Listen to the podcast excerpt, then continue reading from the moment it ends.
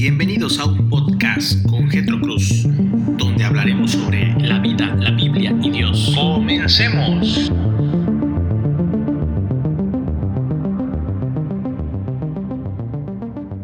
Hola, muy buenas tardes, amados amigos y hermanos en Cristo. Hoy lunes, primero de junio. El día de hoy te mando un fuerte abrazo y un gran saludo a la distancia desde la ciudad de Chetumal en el estado de Quintana Roo, la capital.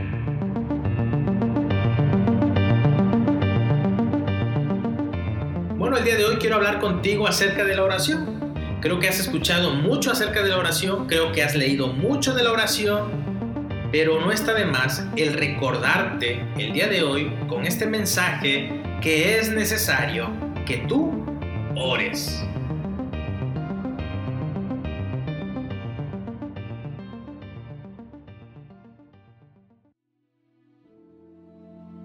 El mensaje del día de hoy lo titulo Cuando el pecado te estorba para orar. Hace unos meses prediqué de la oración y recibí un comentario útil de un miembro de la iglesia, el cual me dijo la forma en que el pecado le impide orar y con el tiempo el sentimiento de culpa por el pecado hace que sea muy difícil volver a orar. Creo que esto es un problema en muchos de nosotros.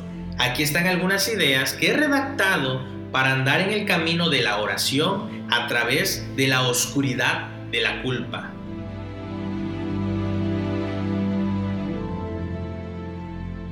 Primero que nada, debes recordar que el pecado te mantendrá lejos de la oración. Así como el pecado contra los demás afecta nuestra relación con ellos, el pecado pone también una tensión en nuestra relación con Dios, ya que es una violación.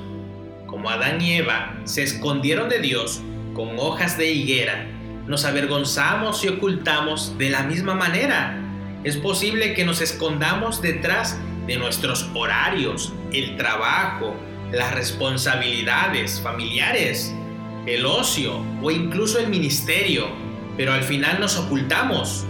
Por lo tanto, es importante ver que el pecado afecta principalmente nuestra relación con Dios. No orar siempre manifiesta el pecado y sus efectos en nuestra vida Nunca debemos estar satisfechos en quedarnos sin orar por largo tiempo, sino más bien reconocer por qué evitamos orar y poner manos a la obra para remediarlo.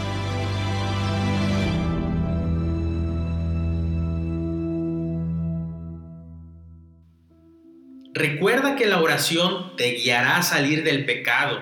Es irónico que la oración es en realidad el helicóptero que nos rescata de la cautividad del pecado. Es aquel medio que nos ayuda de esa prisión.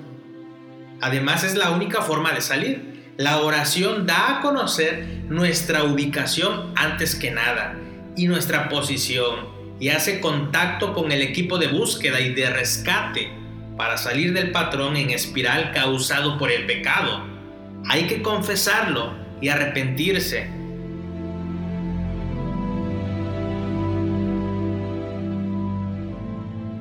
También recordemos que cuando hacemos esto, Dios nos perdona. Él es fiel y justo para perdonar al pecador. El pecado es su núcleo, es su orgullo. En cambio, la oración es su núcleo y la expresión de humildad. La única forma de salir del pecado es humillarnos delante de Dios, abrazar la realidad y pedir clemencia y gracia. Nuestro corazón es complicado y engañoso lo he dicho anteriormente, y esto se encuentra en Jeremías capítulo 17 versículo 9. Nos decimos que no podemos orar porque no hemos estado orando. Nuestra carne se desencadena en contra de humillarnos delante de Dios. Nuestra carne se desencadena en contra de humillarnos delante de Dios. También Recuerda que nuestro acceso nunca se basa en nuestra impecabilidad, sino en Cristo. Si la base de nuestro acceso a Dios es la oración, fuera de nuestra perfección, entonces el pecado personal nos mantendría lejos de Dios. Sin embargo, afortunadamente, así no es.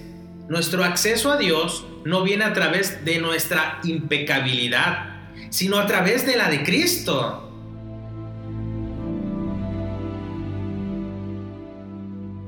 porque no tenemos un sumo sacerdote que no pueda compadecerse de nuestras flaquezas, sino uno que ha sido tentado en todo como nosotros, pero sin pecado. Por tanto, acerquémonos con confianza al trono de la gracia para que recibamos misericordia y hallemos gracia para la ayuda oportuna. Esto nos dice Hebreos capítulo 4, versículo 15 al 16.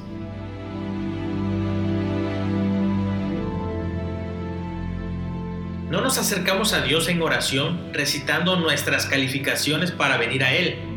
Nos saludamos a nuestro Padre Celestial y luego le damos nuestro currículum, diciendo, yo he hecho esto y aquello. Para nada, nos acercamos a Dios en oración, cubiertos en la justicia de Cristo. Venimos declarando su sangre y su justicia, la cual nos ha redimido. Su perfección está cosida en nuestra alma somos uno con Él y le imploramos como nuestro representante. Cuando oramos, venimos como pecadores cubiertos en la sangre de Cristo. Recordar la verdad del Evangelio y predicarlo a nuestro corazón provocará que oremos, incluso en medio del pecado personal. Recuerda que la oración es una expresión de fe y es por la fe que nos aferramos al sacrificio expiatorio de Cristo.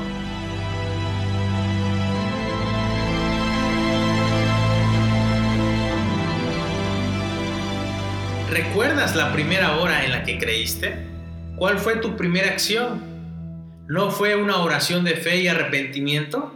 ¿No gritaste a Dios en fe, confesaste su nombre y te arrepentiste de tu pecado? Ese es el camino a la ciudadanía en el reino de Cristo. La oración está ligada a nuestra fe en Cristo. La oración expresa nuestra fe. Por la fe nos aferramos a Cristo, al igual que la mujer con la hemorragia sanguínea que encontramos en Marcos 5. Nos aferramos a las vestiduras de Cristo. La oración se parece a las mujeres que en la mañana de la resurrección cayeron a los pies de Cristo y se aferraron a Él con temor y alegría, según nos cuenta San Mateo 28:9.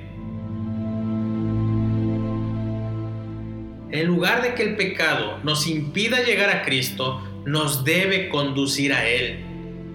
Recuerda que la culpa se multiplica. Lo terrible de vivir en un estado donde no oramos por la culpa del pecado es la forma en la que la situación se agrava la culpa es peligrosa. Con el tiempo el agravio de la culpa, como la espesa humedad, nos dará adormecer e incluso sentirnos enfermos.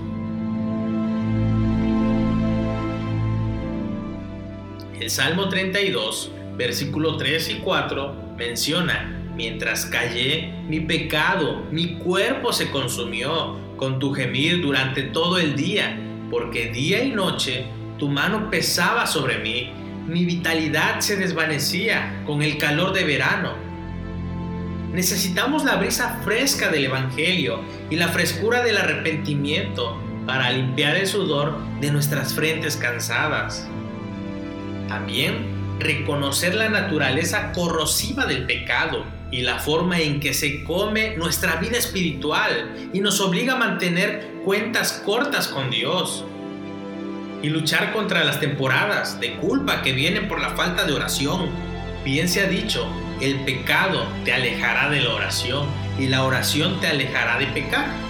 Pero también es cierto que la oración te sacará del pecado.